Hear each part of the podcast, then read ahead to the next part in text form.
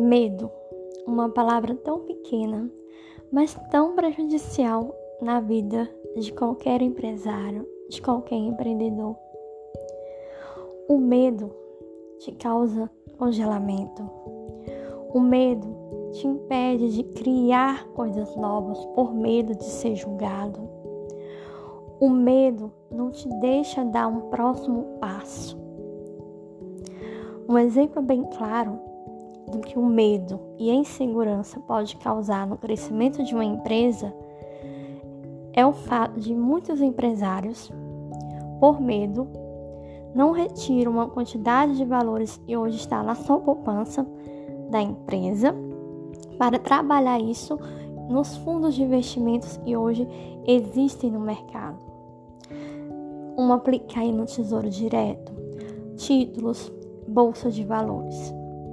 Prefere-se ficar na zona de segurança com o dinheiro na poupança, onde tem uma rentabilidade menor, do que buscar crescer, desenvolver, triplicar esse valor. O que não se pode é entrar na zona de investimento sem o conhecimento.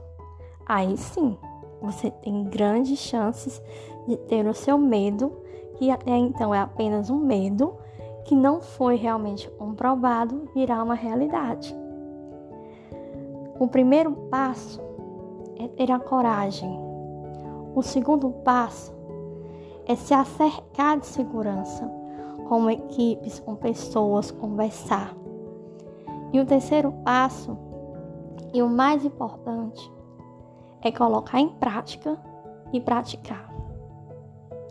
Mas você também tem uma outra opção, que é continuar aí, na sua zona de conforto, com seu dinheiro na poupança, com uma rentabilidade mínima, sem querer arriscar de duplicar, triplicar esse valor. A vida sempre vai te dar duas opções.